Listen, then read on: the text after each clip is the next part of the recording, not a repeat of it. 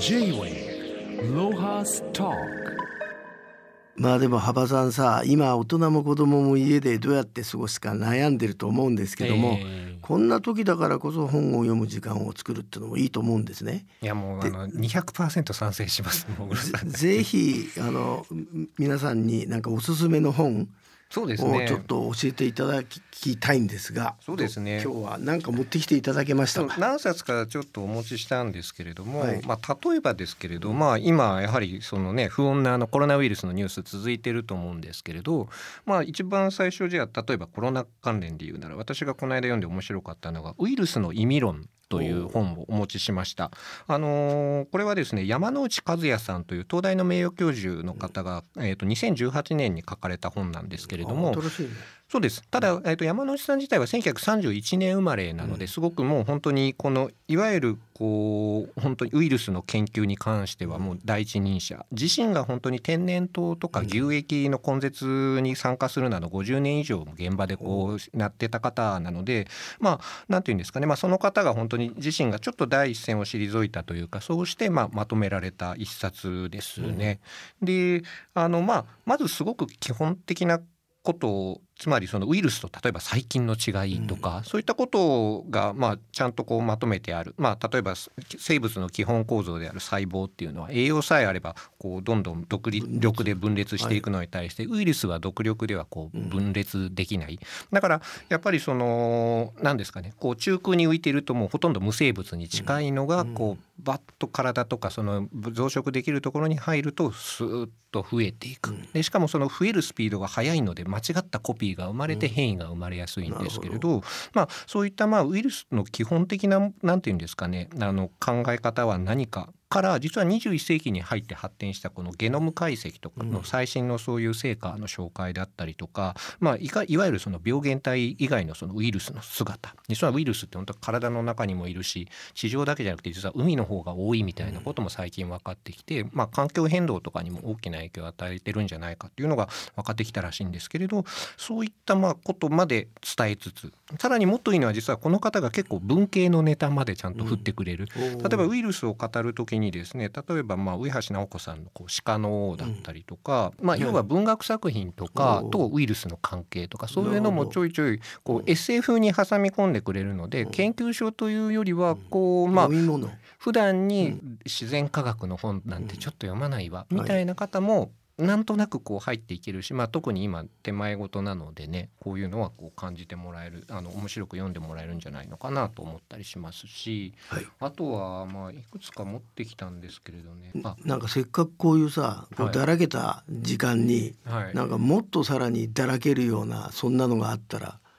リラックスの。これですねじゃあ、ああった？大橋博之さんの,、はい。あの音楽という漫画を持ってきました。あ。これ実は2020年の1月にアニメーションの映画にもなったんですけれど、はい。まあ、あるヤンキーの男の子がですねしかも坊主でひげ生えてるんですけれど、うん。彼が急にあの音楽に目覚めて、やめる。っていう。までを書いたあの話なんですけれど、このまあ何ですか？大橋博之さんという作家の方がですねあのすごく僕好きな作家で、うん。とにかくダメな人間を書かせたら日本一と言いますか。人間のこう良きところというよりはこう暗がりとかこうやろうと思っても一歩踏み出せないとか言おうと思っても言えないとか、うん。そういうようなこうものがこう凝縮している、うん。でもそれが単純にこう悪意とかダークサイドというよりは純粋ゆえに、純粋すぎるゆえに踏み出せない一歩みたいなものをこう書く作家なんですけれど、こういうなんて言うんですかね。まあもちろんこれってまあその人生訓がとか生き方がとか全く関係ないエンターテインメントの一つではあるんですけれどなんかそのダメな人間を描きながら人間の深淵にちゃんとこうタッチしてくれる感じは常にあってこの大橋さんの漫画とかは本当に何ですかね今やっぱりなるべく努力して無意な時間を過ごそうと思ってる方も多いと思うのであの良きこととかじゃなくってねそういう人とかにはなんかこういう大橋さんの漫画とかなんかちょっとカッと晴れる感じがあるというかそういうのもあると思いますね。幅さんあのもう一冊ぐらい教えてほしいんですけどはいわかりました。えっ、とじゃあ次に紹介するのは最初の晩餐というこれは小説作品ですね。あのー実はこれはもともとえっと映画作品だったんです。時は四郎さんというあの映画監督が初めて長編を作って、それこそサザンオールスターズのドキュメントムービーなどを撮っていた方なんが初めてこう映画を撮りました。あのこの映画自体は高崎映画祭で監督賞かな。うんを受賞されたりとか出演されている斉藤由貴さんと,、えー、と窪塚洋介さんが、えー、と助演女優賞男優賞とかを確か取っていたと思います。ちょっとそれうろ覚えな。の ででまあそれをノベライズしたんですけれどで作品としてはどういう話かというとですね本当にまあ田舎町のですねえっ、とまあステップファミリーのお話です。家族の話なんですけれどもお互い子連れで再婚してその今まで全く別人同士だった人たちが新しいコミュニティをこう作るというこう家族のお話なんですね。であのまあその家族のお話を実はお父さん亡くなってしまっているその一晩の、えー、と通夜からお葬式までのまあ本当2日間をかけてその家族のこう回想とじゃあ現在みたいなものをこう織り交ぜながら書いていく。で本当にその一晩でですねあの起こったまあ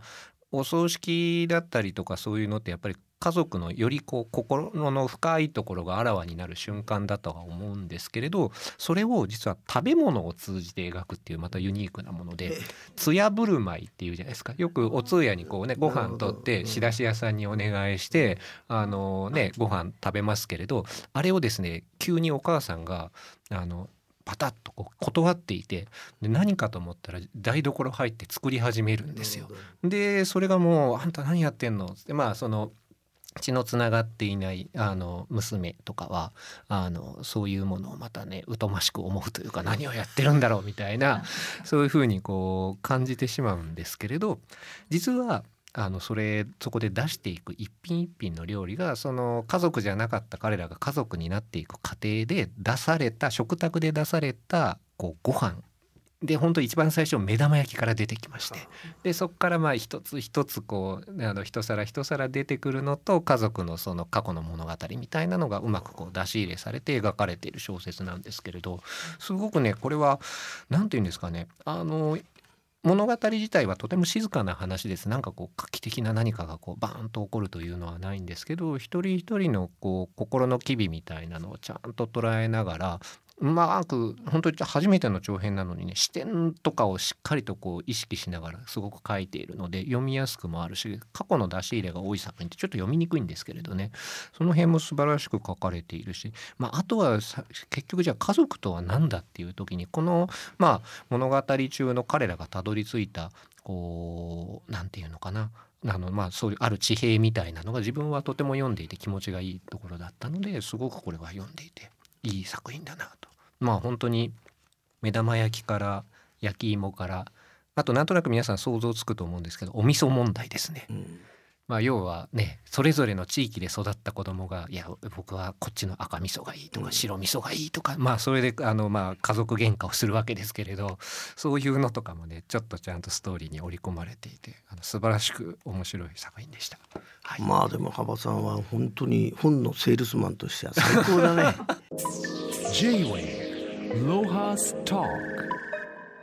あのあと幅さんにお聞きしたいのは僕も小さい時からこういう職業だから、はい。本はねうん。か当時の漢文のせ中学の先生がもうとにかく読まなくてもいいから気になったら買えって言われて、うですまあバンバン買うタイプだったんだけどそうね7割ぐらいは読んでないんだと思うんだけど、うんうん。あなたの場合はそのプロの幅さんはそのハンティングと称して本を家に買ってきて、どのくらい読んでないもんなんですか？いやどうでしょうね。一応読み方も様々ですね。例えばやっぱりこの「癖」とかだと久保田望さんの翻訳って毎回やっぱりすごく精度の高さみたいなのが面白いのでやっぱりそういうものはこう口の中で飴玉転がすようにこう何度も読む。まあすごくそういう成功に文体ができてる小説作品とか俳句とか詩とかは何度も読むし一方でじゃあ例えばこの免疫力を強くするとかの宮坂さんの本はやっぱりまずこうなんだ目次を読んで、まあ、最初の第一章の、まあ、病原体の侵入と拡散を防ぐ体の仕組みみたいなところは今一番欲しいんですけれど一番自分が今興味があったのはそもそもじゃあ免疫力とは何なのかっていうこの8章が一番興味があったのでもうそこからビュッと飛ばして8章を読んででここをこうよく読んであなるほど免疫力と一言に言うけれどそれはなんかこういうことなのかっていうのがこう分かるために読むだから結構何ですかね分かるために読むのとなんかこう味わって読むのはかなりバラバラですね。とはいえ例えばこの免疫力を読むとかだったらだから読んでない箇所もあるんですけど自分が今知りたかった例えばなんだろうな免疫力とはそもそもなな何なのかみたいなことに関しては自分の中で意見はできたのでまあ何ですかね何割とは言えないかもしれないけどなんか一冊一冊が自分の中に刺さってることがなんか重要な気が最近はしてますね。全部読んでもやっぱり残念ながら全部覚えてられないのでそうだよね。はい、もうかなりあれこんなん読んだっけ？みたいなのもやっぱりすもう一回読み出して初めてあれなんでこれ前買ったじゃないかって。そうなんです。ありますあります。あるよね。そうですよ。覚えてらんないし僕は特に読書ノートとかをつけてるわけでもないのでそこまでこうシステム化してないんですよ。だからまあとはいえなんか自分の中にこう体に刺さってるみたいな状態があることが重要で多分今だったらこのその宮坂さんのこの本のことを読んだことはひょっとしたら忘れるかもしれないけど免疫力に関しては今自分にとってはちゃんと意見があるというか、うんそういう状態になってることが